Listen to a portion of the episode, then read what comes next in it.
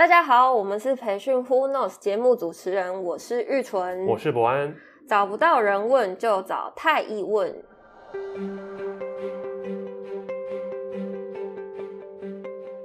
提醒大家订阅太医电子报跟人才发展 Good Timing 频道。张耀田老师、林怡静老师的线上课程已经上线喽，有兴趣的伙伴可以点击下方资讯栏位，或是询问服务的窗口。那就让我们用太乙的仪式来开始今天的分享吧。Super！Hello，玉琼，我们又来到了那个线上 Podcast 的现场。那感谢听众持续的关注我们的节目。那我们今天想跟大家谈的一个主题啊。也就是说，我们在线上场景，因为过往过去时间已经疫情这样的，已经延续了两年多了。对，然后尤其在今年特别的严重，所以在这一块，呃，我们的线上场景已经成为必须。那在虚拟课堂，也是我们大家熟悉的直播课程，也成为了我们现在最热门的课程形式。嗯嗯嗯。对，那我们我们都其实很相信，人们都希望变好，所以生活其实大家都在继续。Go on，那我们的学习其实也要持续啊。对对，那我们今天想跟大家谈谈，就是组织内部的传承推手，内部讲师。今天跟大家分享两个主题，第一个是内部讲师面对虚拟课堂的真实声音。那我们会透过两个面向谈效益跟挑战。那第二块我跟大家讲的是内部讲师如何让虚拟课程加分的实用两个面向，那会教大家两招，嗯，可以去关注的这要点。那回到我们呃今天会跟大家谈的第一个主题哦，也就是说我们怎么。在内部讲师疫情期间，那虚拟课程变成必要的一个上课模式。那实际上，我们到底遇到了哪些的好处、效益，以及它有哪些的挑战、难处？那这边就我想问问玉纯，那效益部分，你有什么样在服务你的客户当中有收到一些 feedback 的点呢？嗯，我觉得其实现在接到蛮多内部讲师的需求，其实除了谈挑战跟呃，除了谈挑战之外，其实他们一开始会先谈到一个。好的地方就是，其实对于内部讲师来说，他们不用再移动，就是他们的场地，等于说场地的一些就是场地其实就变成没有限制了，他们不用从台北一定要特别跑到高雄，或者是特别跑到花莲去开课，所以其实他们减低了他们的一个移动的成本。那第二个部分是因为其实呃内部讲师通常授课的时数是比较短一些的，所以其实转成线上了之后，其实他们在时间的。弹性上面其实也变得比较高，他们可以自由去选择，例如说时段，或者是说他们在呃相对于实体课程前的一些，例如说场地的布置啊，或者是说一些就是相关的准备，其实它会变得比较有弹性一点。那第三个部分的话，其实就是线上课程的话，它在录制上面其实会比较方便。就是如果假如今天有学员，因为现在很常会碰到，例如说临时他确诊没有办法来上课，那如果今天我们是线上虚拟的课堂的话，其实他可能我们可以先把影片录制下来，而且影片上面其实就可以很清楚看得到老师，然后可以很清楚看得到呃我自己的一个讲师的一个简报，所以其实我觉得在录制影片上面的一个便利性也提高了。嗯嗯嗯，确实在效益面，因为。一样，我这边有服务的客户，他们给我 feedback，这样就是说，现在他们的呃现场啊，就是因为有些 global 企业，他们在国外其实很多会议，很多会议，其实他们现在都是开完会，如果你现在没办法参加，没关系，他会把录制下来，然后发给你。那也承袭了很多，因为组织会用很多包含会议软体，包含 Webex 啊或 Teams 这种我们常见的会议软体，他们也是变成内部沟通的一个桥梁，包含我的会议也透过这个会议软体做进行，甚至我的一些课程。也当进行，确实它做了有它有三个面向的好处啊。第一个就是移动，刚刚提到移动成本，嗯，再来是对于时间安排的弹性，还有当然是录制的便利性。对啊，那我觉得这个在组织间的效能其实有蛮大的提升。嗯嗯。那当然我们提到效益也会有它的挑战。那如果就呃玉纯你这边服务的客户有没有遇到一些挑战点？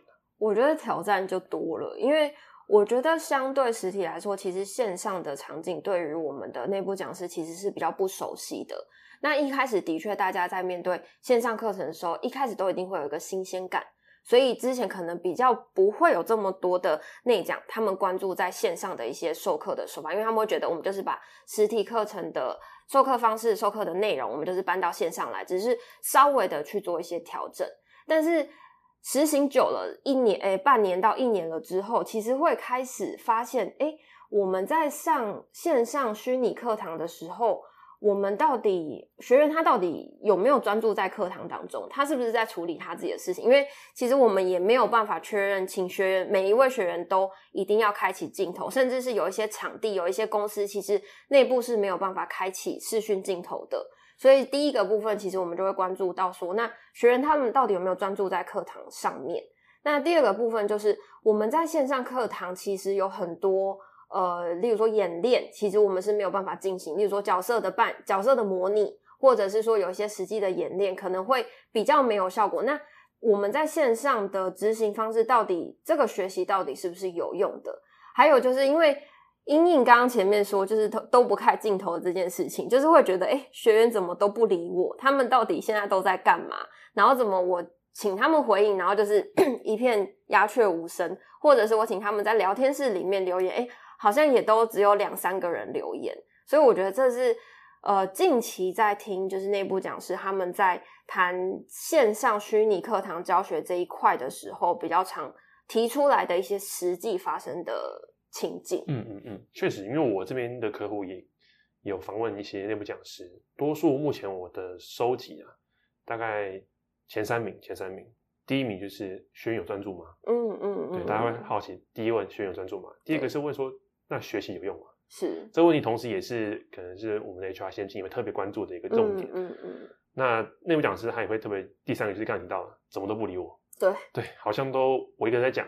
对啊，很孤单，很孤单，怎么都不理我。嗯，对。那这三个挑战，其实我们待会也会透过一些实用的两个面向跟大家分享。嗯，那我先谈谈，呃，学员有专注跟学员有用这件事情。其实，在目前现在我们转变的这种线上的虚拟课堂的方式，嗯，你会发现我们的 TA 样貌其实也改变了。嗯嗯嗯，对。我觉得这是今天想今天想跟大家分享的第一个要点，也就是说，他们在透过线上。的参与，你会发现他短时间的专注度是可以拉很高的，对，是可以拉非常高的。嗯，这是第一个。他们目前我们 TA，也就是我们呃，我们的目标客群，我们的学员，对，就是我们的学员，讲师的客群就是学员嘛。嗯，他们在做线上的时候，他们的短时间的专注度其实是会拉很高。对，同时代表什么？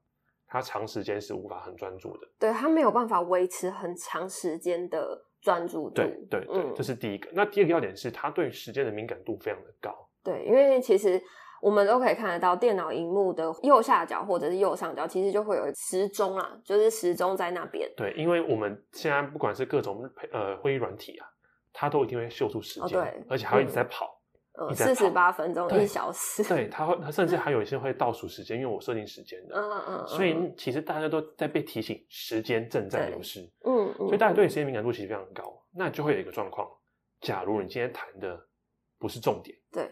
他就会离开，对，他就，他就会想说，就是哎，我还有更重要的事情要做，你到底现在在讲什么？对。然后有时候他可能刚好忙完手边一小段事情，想要回来听的时候，又找不到你现在想要说的重点是什么。嗯嗯。所以刚刚提到的两个维度，第一个是短时间的专注度拉很高，嗯，然后对声音又很敏感，对。所以假如他今天在这个专注度这么高的状况底下，听完你讲的这一段，发现啊。我花了这个时间，就一个重点都没有，嗯，他就会选择离开，嗯，那线上的离开其实对于线下来讲是很大的杀伤力，为什么？因为线下至少他人在那边，对，我们还有救的机会，但线上他离你很远，对，你离他更远，或是我们甚至是完全不知道哦，他已经离开这个，你甚至你无法去掌控他的行踪，对。对，所以这件事情我觉得是第一个先跟大家谈的，我们 TA 即将要改变了，所以我们在设计上。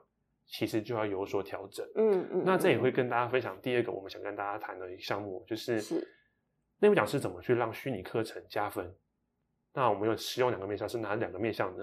嗯、那我先跟大家谈一个概念，就是大家都很清楚，内部讲师的能力其实有三块，对，三个维度。第一个是内容、嗯、表达跟互动，对，嗯，这三个其实大家就不管在上内部讲师培训，都是在这三块去做一个琢磨，嗯嗯，你就把它想成就是一个。健身的菜单就是三块肌肉的锻炼。嗯，那我们今天会跟大家谈两个面向，第一个是谈内容面向，嗯，跟互动的面向。那在内容面向，其实呃，回到刚刚前面 TA 的改变，要有重点。对于我们而言，包含我们的命题，其实就很重要。就是我们的发出去的那个主课程的主题啦。课程主题很重要，嗯、因为你要思考的是，假如我的命题就是可以直接跟目的是相连接的，对，就是我的题目已经非常的明确，嗯，到我后面学员都已经知道，哎，那接下来我这个题目来，我可以刷什么样的答案？嗯，其实对于他来学习是很有帮助的。嗯，那这是第一个。那第二个是怎么让他的那个学习有用这件事情，其实我们会去。思考的是一个路径啊，就是大家都很清楚，嗯、学习的路径就是从知道到做到，对这个路径。嗯嗯，嗯。那当中不会只有两个站点，中间还有很多的断点跟一些障碍点。嗯，对。那这个过程当中我们会怎么做呢？基本上现在跟大家谈的是我们现在虚拟课堂很常见的几个类型，包含像知识型的，对，包含像实作型的、嗯、这两个类型。嗯嗯，嗯。那在知识型的部部分，其实我们在谈，可以一个做法就是关注它前后的测验。对，也就是说。知识型的内容，它在上课之前，他认知程度是多少？嗯，那我希望他上课学习到的知识点越多，嗯，或是越精准，能记得住越好。嗯、所以我们会做一个后测，嗯，去了解他目前对的知识的了解程度。对、嗯，那当然我们不是为了考倒他，而是让他知道，诶，我们的重点在哪边？对，然后还有哪些地方是他不知道的？对，帮他再做一个 recap、recap 跟复习。那这是第一种我们常见的，就是知识型的。对。那第二种其实是实作型的课程，因为这就是大家很常问的嘛。诶，那我怎么去确保它有效、有用？对。实做的话，通常就是可能，例如说一些销售的技巧啊，或者是说有一些实作要用，例如说管理课程，可能有一些，嗯、例如说 Grow Model 啊，或者是说一些实际要去应用的啦，就是要应用在工作当中的。对对，就是它会需要大量的演练跟练习。嗯。那这一块其实我们在思考的是。他的课中的安排呢，其实就要需要有效练习。嗯，这个是需要花时间给学员去做 practice 的，因为对呃，如果单纯只是在讲，那他只能得到知识型的吸收，他其实得不到一些技能型的吸收。所以这一块的安插练习是很重要的，可能大家都清楚。嗯，那这一块完之后，我们还需要什么？嗯、这个我这个可能很多内部讲师都安排啊，一样我安排实做啊，一样讨论啊，嗯，一样安排互动啊。嗯，那我怎么去让它更有效？其实我们会做一件事，就是课后的实际场景的营造。嗯、这个我觉得它是一个很重要的关键。嗯，为什么呢？因为当你有实际场景的营造，它后续才可以去做一个 practice。可能是我布置一个任务，或是我布置一个作业。嗯、那这个作业不是只是布置就完了，我们还需要两个关系人。第一个就是我们听众 HR 伙伴们，是你们会因为需要你们协助做内部的追踪。嗯嗯。那第二个是他们的主管。他们的直属主管，对，直属主管，或者是在更高一阶的主管，对，去了解他们的学习到底学了什么，然后他目前在执行哪个任务或是哪个作业，那最后来签合，去了解这件事情。我觉得是起到一个支持的作用，对，支持的作用，然后也让这个环境是需要这个技能被发挥的，对。所以当这件事情呃成真了之后呢，其实我们其实可以大幅拉高这个有效程度，有效程度，对。嗯嗯嗯嗯，这是这是我们刚刚提到嘛，就是第一个面向内容面向是。嗯、那第二个呢，我们快速的谈到就是谈到互动，因为大家会觉得说啊，互动是不是线上就是很多互动啊？因为刚刚提到嘛，他的专注度短时间很高哦，对，短时间很高。然后那我们如果假如要用一些，例如说聊天室啊，或者是就是要一直 call 他们 call 他们的回应，其实有时候可能短时间内的确是可以有一些有一些。改善或是有一些好处，嗯、但是我觉得长时间之后其实很容易会疲乏。对，确实，嗯、因为呃，我们在谈的互动啊，其实我们之前有也有一些文章去跟大家做分享，也就是互动的迷失。嗯，到底我是不是要安插很多互动？嗯嗯、但其实你安插很多互动，你的这个命题就怪怪的。你应该思考的是，我怎样让这个课程是有效果的、有用的？嗯，那个互动的那个。Action 才会是更精确的。嗯嗯嗯。所以我这边跟大家提的一个重点就是，呃，会提问这件事情，其实是我们现在很常在协助内部讲师去提升的能力。为什么呢？因为会问比会说还要重要。对。也就是说，当你会问的时候，其实听众就开始思考了，听众开始思考了。为什么？因为他目前他的都是单向在吸收资讯嘛。但当你提问的时候，他其实就会停下来，哎，思考这个问题。那是不是都会思考呢？其实不是，也要看你提问的品质。如果你问一些很奇怪的问题，其实或者是一些很简单的问题，他其实不需要思考和直觉反应，其实对于他而言，其实就不是那么的呃有帮助。所以，我们其实只要做到一招，就是你的提问的精确程度拉高，你只要让他从听的过程变到思考这个阶段的时候，你这课就成功了。为什么？他确实有在思考，诶，这次是什么应用？这个现象我怎么去带到我情境里头？所以其实我想跟呃线上的我们的听众伙伴想提问询问一下，你思考一下，你过往的培训这么多课程，上过这么多课程内容，你有哪一门课程你是印象深刻的？就是一个帮助我们学员思考的一个好的问题。嗯，透过我的提问，你会去思考，哎，到底我过往培训哪个主题是有效果的？那这就是我们在协助内部讲师不断的练习，跟他的课程是有相连接的，是有相连接的。所以刚刚提到的这两个，就是一个是针对我们内容面向，对，一个是着重在我们的互动面向。其实这个实用招数没有到很多或很复杂，其实你只要做到这两项，嗯嗯嗯，就可以让你的线上直播课程、虚拟课堂可以加分，而且很有质感。那这是大概是我们今天谈的这两招的面向。嗯嗯嗯，像我们刚刚听到这边，其实我们今天跟大家分享的观念其实非常的清楚，也非常的简单。嗯、目的是让大家在透过听的过程，透过我们知识的安排当中，我们可以有效的学习。所以，我们今天其实谈两件事情。第一个，我们现在内部讲师他在面对虚拟课堂真实声音是什么？Real Force 是什么？嗯、那我们通过效益跟挑战跟大家谈的效益是。他们实际上确实有这样的 benefit 存在，对，所以他可能对于虚拟课堂是必要性的存在的，嗯、因为他已习惯这个这个氛围了。那再来就是他的挑战，我怎么去协助他调整？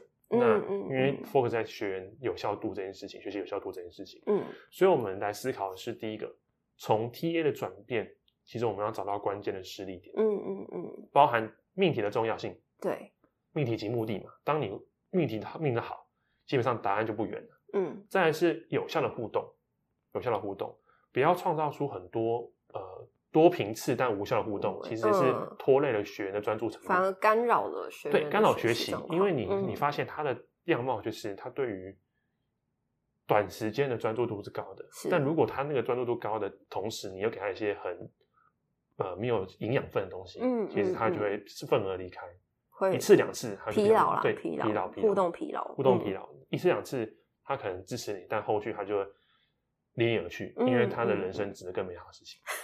嗯，对，是，这是第二个有效的互动。第三个是学习的设计。刚刚提到，因为我们内容怎么让他的学习有用，所以我们也要先思考我们的类型是什么。嗯，因为我们都我们都在走到知道要做到的路径当中，是，所以我们要清楚我们的类型。那不同类型，其实我们要思考的设计点不太一样。像刚刚提到知识型，我们要关注前后侧。对，像实作型，我们要搭配实课程当中的实作练习。嗯，那它是一个完整的执行的 SOP，有完整的教育给他之后呢，我们透过实际课后的实际场景的运用，我们透过两关系的 HR 伙伴跟我们主管去做个追踪。是，同时有一个很好的地方，在线上课程能发生，也就是它可以录制嘛，影片的录制，对，影片录制，还有一些数位的资源，对，数位资源，嗯、所以这个录制也可以帮助他在课后去做复习的时候，可以更直接、更直观。嗯是那这是我觉得它的好的地方。嗯嗯嗯。对，那以上是我们今天谈的这样的重点。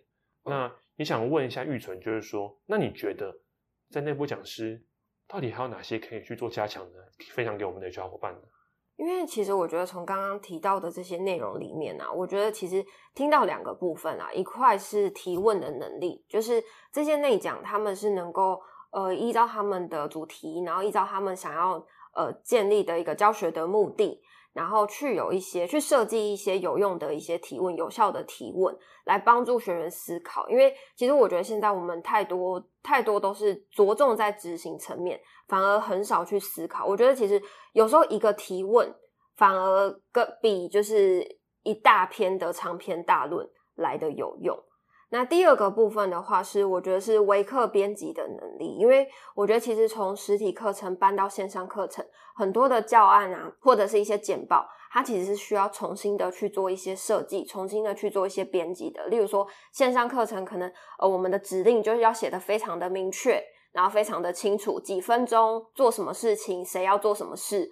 我觉得都要写得非常清楚，所以其实第二个部分在谈的就是，我觉得维客编辑的能力这一块，其实也可以去有一些提升。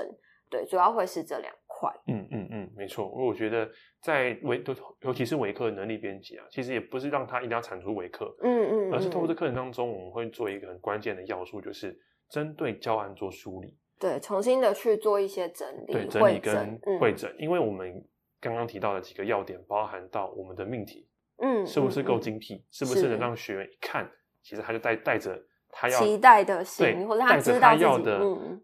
他要的空格来到现场，然后听，嗯、然后把空格填完之后，对他来说，这这就是最有效的一个学习，因为他带着问题来到现场。对，那这是我觉得他可以协助这个点。那第二个是，他可以让我们的整个学习的设计可以更有有有友善一点。因为如果我们可以先更辨别知道我们是什么类型的课程，我们去做个穿搭跟互互配，是，那我觉得这个是他的一个关键要素。那提问永远都是一个很艺术的事情，包含主管也需要练练提问。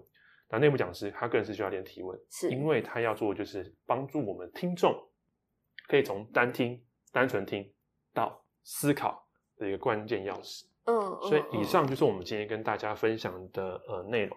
也希望现在在教师节这段时间，也可以给我们的内部讲师在面对新的环境底下，他以有效的方法去协助他的课堂更加分，让他更有信心的面对这个课程的安排。真的，嗯，对，因为毕竟他们都是组织内部传承的推手，嗯，我们要不要？嗯，我们希望能给他一个助力，帮助他这个传承不会太费力，对，对，然后也不会走太多的冤枉路。嗯、那，希望今天的分享能帮助到大家去了解目前我们疫情后的内部讲师他能力提升的建议面向。我是博安，我是玉纯，培训 Who Knows，我们九月见。